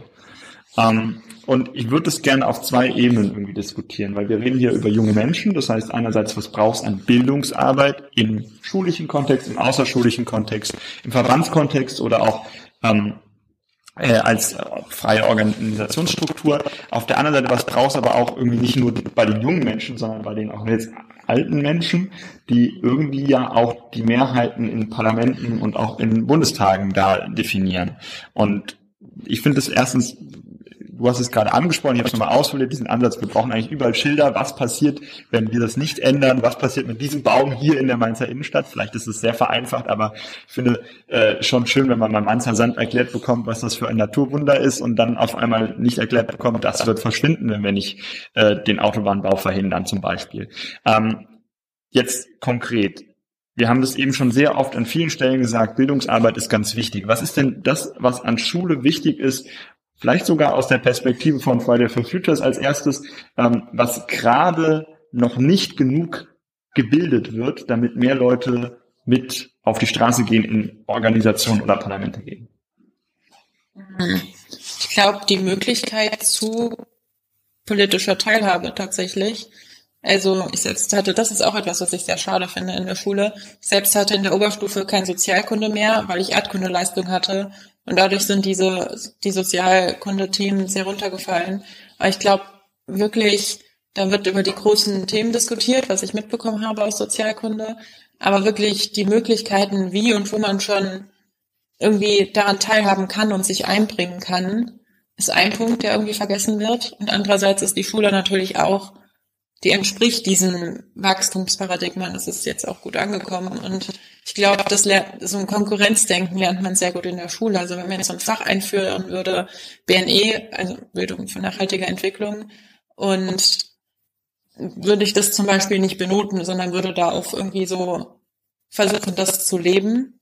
Und genau, dass Schüler irgendwie da ein freierer Raum gelassen wird, abgesehen von auch da so einem Wachstumsgedanken, höher, schneller, weiter, mehr Wissen, schneller, mehr lernen oder so. Die, die Frage, die ich mir mal stelle, gehört es in die Schule oder gehört es eigentlich mehr in Verbandsarbeit oder in Workshoparbeit außerhalb der Schule? Weil du hast ja eigentlich das Problem genannt, wenn man es benotet, dann wird es schwierig. Genau, aber trotzdem in der Schule lassen, weil zum Beispiel auch Verbände oder Vereine proaktiv zugehen, tun meistens Leute, die sich schon damit beschäftigen. Und es sollte etwas sein, was irgendwie, ich meine, Workshops, die auch dann vielleicht für die Schule verpflichtend angeboten werden, sind ein super on the top, finde ich, oder also super etwas Zusätzliches. Aber es sollte etwas sein, das selbstverständlich in den Alltag eingegliedert ist und etwas, was regelmäßig ist, weil man bekommt nicht irgendwie ein Mindshift oder eine Einstellung bekommt man nicht über ein einzelnes Ereignis. Vielleicht, also manche beschäftigen sich danach da mehr damit und gewinnen, gewinnen da super viel, aber ich schätze die meisten nicht, vor allem nicht die, die irgendwie aus dem Hintergrund kommen, der sich sowieso schon damit beschäftigt. Daher finde ich das wirklich wichtig, dass es auf so einer regelmäßigen Basis passiert. Lara, wie könnte denn so eine Selbstverständlichkeit aussehen? Ja. Ähm, also, ähm, es ist so, ich habe ja schon erzählt, dass ich in diesem Jahr sehr, sehr viele unterschiedliche Veranstaltungen genau zu solchen Themen auch besucht habe. Und ähm, war gerade heute erst auf dem Barcamp von äh, Schule im Aufbruch, wo genau diese Themen auch diskutiert werden. Dass man eben Fächer äh, in die Schulen einbindet, ähm, im Zusammenhang auch mit der Friday-Bewegung, ähm, in denen eben diese Angebote speziell wirklich in diesen Schulalltag einmal die Woche mindestens einen ganzen Tag reinkommen. Ähm, ich arbeite noch in einem Projekt, wo wir gerade ähm, eine Pilotschule haben. Und da war ich sehr erstaunt, als ich erfahren habe, dass die vor, ich glaube, drei Jahren ein Fach eingeführt haben, was Mensch heißt. Ja, und da geht es genau um diese Themen. Was betrifft den Menschen alles? Da ist alles drin von ähm, wie gehe ich mit sozialen Medien um, bis hin zu, wie kann ich eigentlich meinen Haushalt nachhaltig umstellen, umrüsten, wie kann ich auf Verpackungen verzichten, wie kann ich meine Reinigungstabs oder was auch immer selbst herstellen wie kann ich mich einfach mehr äh, zu den Themen äh, Natur einbringen, wie kann ich mich mehr zu der Transformation in der Schule einbringen. Und das wird dort wirklich thematisiert. Und das ist für alle Schüler auf dieser Schule, jede Woche haben sie, glaube ich, drei Stunden dieses Fach. Ja, und das natürlich über ja, bis hin zu neun Jahre. Ja. Ähm, und ich denke, das ist wichtig. Ja, weil, wie du eben so schön beschrieben hast, die Themen, die zum Beispiel in Sozialkunde drankommen, das ist so das Große und Ganze. Wie funktioniert das? Mir persönlich, ich hatte auch Sozialkunde Leistung, ich habe Politikwissenschaft studiert äh, im Anschluss. Ähm, es ist tatsächlich so, das Große und Ganze, da kriegt man Abbild. Aber das Kleine, was mich umgibt in meiner Umwelt, in meiner Mitwelt, das äh, erfahre ich dort nicht, das erlebe ich dort nicht. Ja? Und ähm, da ist auch ganz wichtig, dass man diese Erfahrungen eben aus Alltagssituationen heraussammelt. Also es bringt mir nichts, wenn ich einmal die Erfahrung mache, hey, das ist super, ich habe jetzt einen Baum gepflanzt. Das ist natürlich schön, dass dieser eine Baum gepflanzt wurde. Aber natürlich habe ich, meine Mitwelt, meine Umwelt, äh, die Mitmenschen, die Welt mehr davon, wenn ich halt jede Woche einen Baum pflanze. Mhm. Ja? Und genauso muss das halt in den, in den Alltag übergehen dass man viele, viele Dinge verändert. Und da sehe ich die Schule wirklich als wichtigen Ort, um dieses Wissen zu vermitteln, gleichzeitig aber auch, um an die Eltern zu kommen. Dass die Eltern eben auch eingebunden werden in einer aktiven Elternarbeit, ähm, um dann selbst auch vielleicht ein Umdenken ähm, zu Hause umzusetzen. Ja? Was, was mir dazu übrigens noch einfällt, du hast es eben schon angesprochen, in, in Freiburg gibt es, äh, in Karlsruhe gibt es so ein äh, Pilotprojekt, wo eine Schule ein Repair-Café aufgemacht hat. Mhm. Und ähm, was mir daran sehr gut gefällt, ist, dass man Schule nicht nur als so an sich, an sich abgeschlossenes Projekt sieht, sondern auch in Interaktion mit Umgebung. Also dass da auch irgendwie äh, die Leute von der von dem Quartier hingehen und irgendwie ihre Sachen reparieren lassen und dass das, was eigentlich die Belohnung ist, nicht die Note ist, sondern dass am Ende der Computer oder weil nicht das Gartengerät wieder funktioniert und dass man da eigentlich sehr aktive ähm, Zusammenarbeit in Gesellschaft und vielleicht ist genau das auch wieder eher so in die Richtung, wir sind mehr Gemeinschaft als irgendwie Bildungseinrichtung und dann Berufseinrichtung mhm. ähm, gehen kann. Also ich glaube, dass da auch nochmal ein wichtiges Instrument ist, dass Schule mehr ist als nur so ein abgeschlossenes Ding, weil ich glaube, dann würde ich als jetzt Jugendverbandler sagen, also in ganz vielen Themen, ja eigentlich ist Schule ja nicht der Ort, wo wir Dinge bilden wollen, sondern wir wollen es ja auch außerhalb machen, damit die Leute es freiwillig machen. Und wenn man immer mehr Schule als gesamtheitliche Sache denkt, dann glaube ich, wäre das auch nochmal so ein wichtiger Aspekt. Ich schaue gerade mal nach links, ob das genauso gesehen wird. Also ich finde es ähm, prinzipiell richtig, dass so Themen wie Bildung für nachhaltige Entwicklung oder Menschsein, dass es einfach Querschnittsthemen sind, die an Schulen behandelt werden und die auch auf jeden Fall im Rahmen von der Freiwilligkeit und ohne Notendruck stattfinden.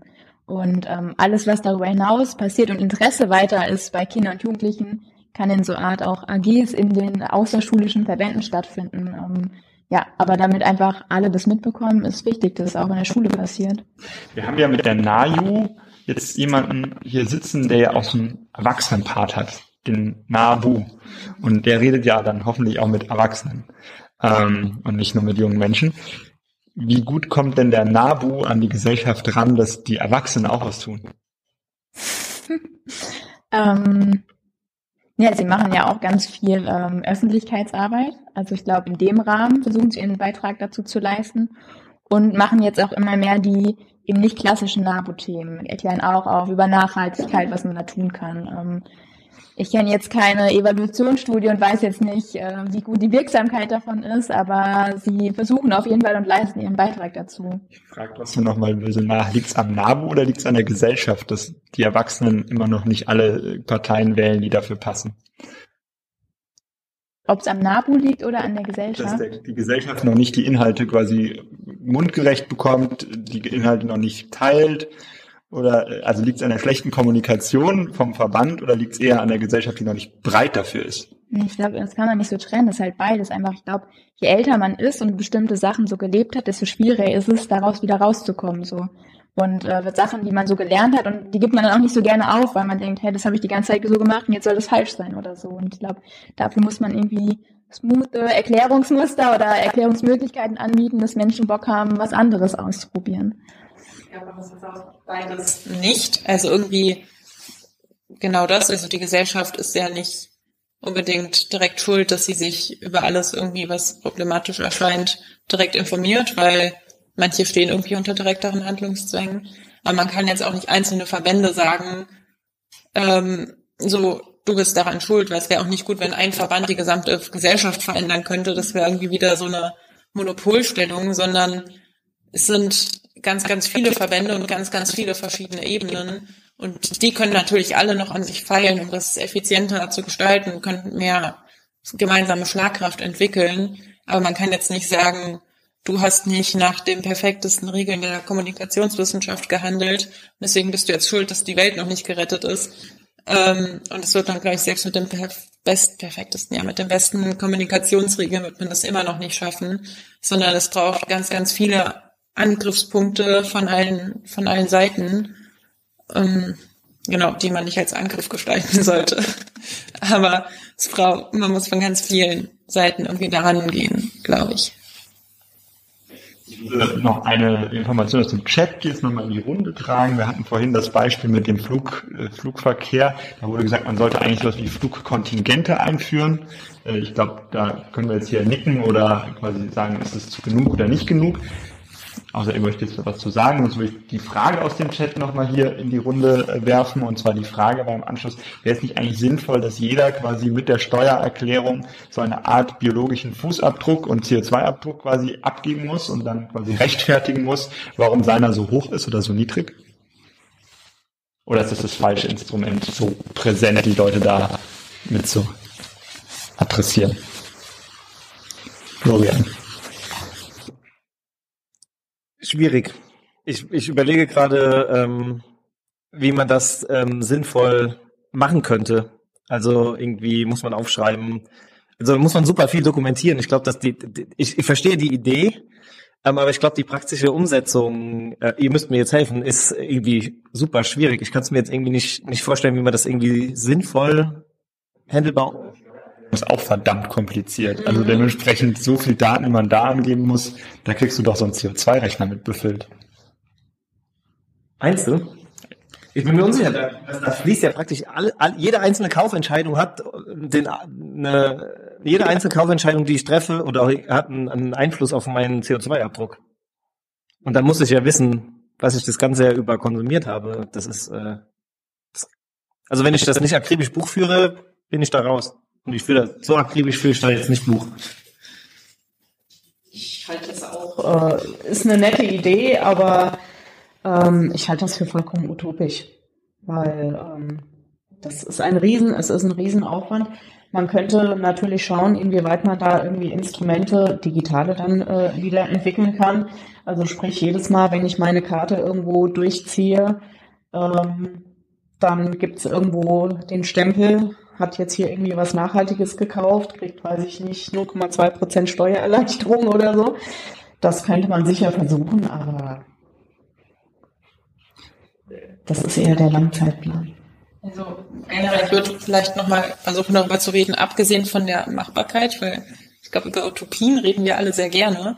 Mhm. Ähm, ich weiß noch nicht, ob ich so in der Form so sinnvoll fände, weil ich glaube, das ist sehr stark, hat das so ein Zeige, erhobenen Zeigefingermoment, so okay, du bist so und so viel über dem Budget, was du jetzt bräuchtest.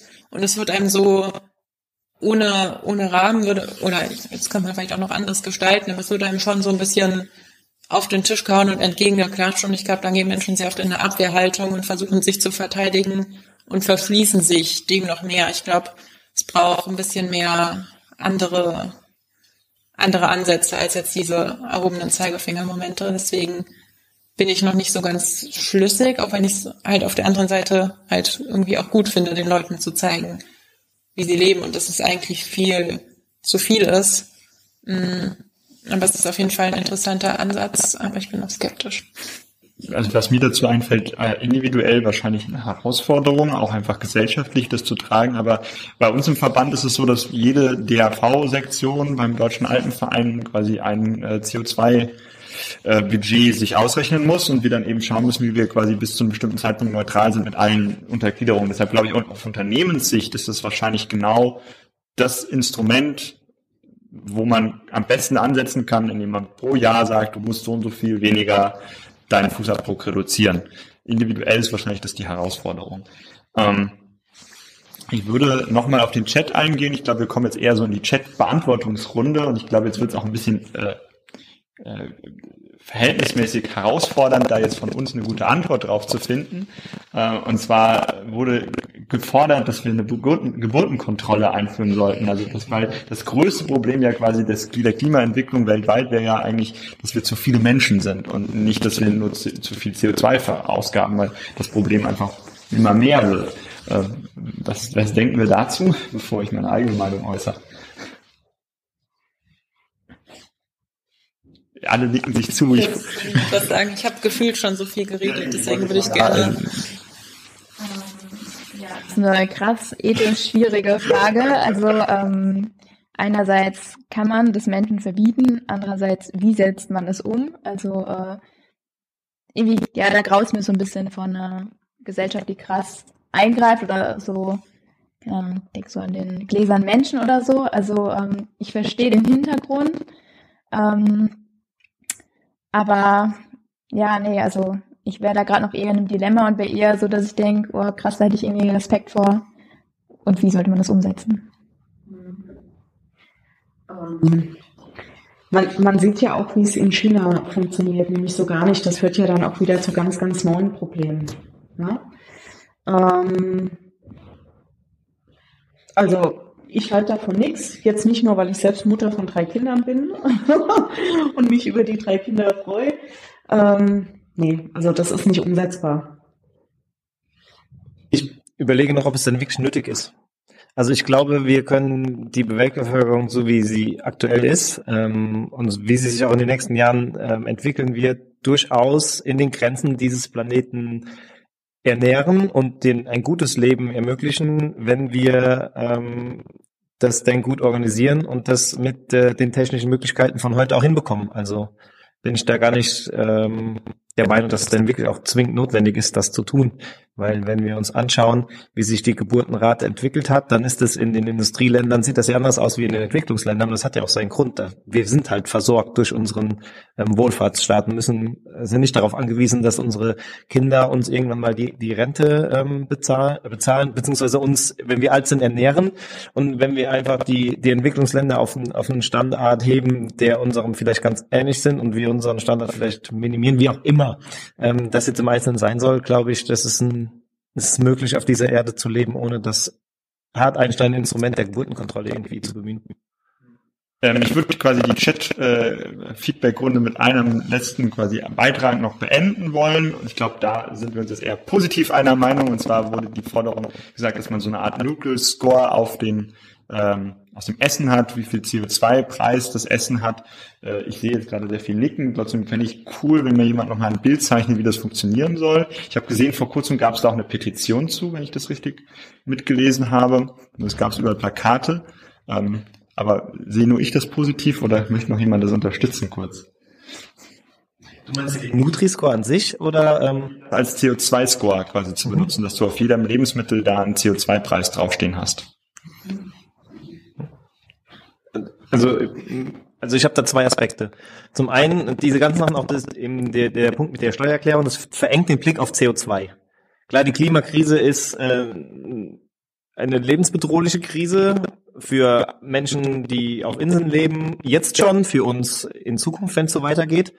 Ähm, aber trotzdem ähm, verengt das den Blick für mich. Und auf der anderen Seite ähm, sind wir da bei dem, was du auch schon eben angesprochen hast, von Firmen, kann ich das erwarten, dass sie, die müssen sowieso Buch führen und dann können sie auch direkt äh, die CO2 bei der Steuererklärung irgendwie mit einreichen, die sie machen müssen. Und ähm, die Unternehmen müssten dann ausrechnen, wie groß der CO2-Fußabdruck der Banane aus äh, Übersee ist, genauso wie des Kaffees, des Zuckers und so weiter und so fort. Ähm, und dann ähm, weiß ich gar nicht, ob das so ein, bei diesen zumindest bei den exportierten Produkten großen Unterschied macht. Wenn ich eine Banane kaufen will, kaufe ich eine Banane und dann ist der CO2-Fußabdruck wahrscheinlich bei allen Bananen ungefähr gleich. Mir jetzt aufgefallen ist vor kurzem mal beim Einkaufen, dass ich quasi entweder die Bio äh, äh, Erdbeere aus äh, Spanien kaufen kann oder die Nicht-Bio-Erdbeere aus dem Rheinland und ich moralisch völlig überfordert war, was ich jetzt tun soll. Ähm, das ist wahrscheinlich genauso das Problem mit der Biogurke in Plastik und der Nicht-Biogurke ohne Plastik, wo ich dann Entscheidung... Konflikt. Oh, oh Gott, oh Gott, was Entscheidungskompetenz lernt man ja in der Schule. Ähm, Gut, ich würde quasi jetzt mal versuchen, das Ganze heute noch mal ein bisschen abzurunden. Wir kommen, glaube ich, jetzt so in die Zielgerade. Wir haben jetzt ganz darüber geredet, was machen wir alle eigentlich, was braucht die Gesellschaft, was geben wir als Impact, äh, als Impuls in die Gesellschaft.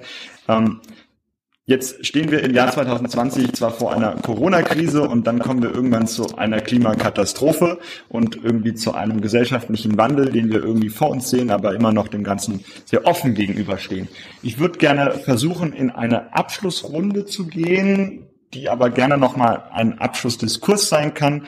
Was ist denn quasi jetzt der, der für uns als gesellschaftliche Akteure aus unseren unterschiedlichen Blickwinkeln nächste Schritt, den wir als Gesellschaft gehen müssen, um dieser Zukunft positiv äh, zu entgegnen und sie auch dahin zu bewegen. Also auch aus Blickwinkel, wo wir jetzt gerade als Institution stehen. Ich würde mal sagen, fangen wir mal bei dir an, weil es, glaube ich, am einfachsten.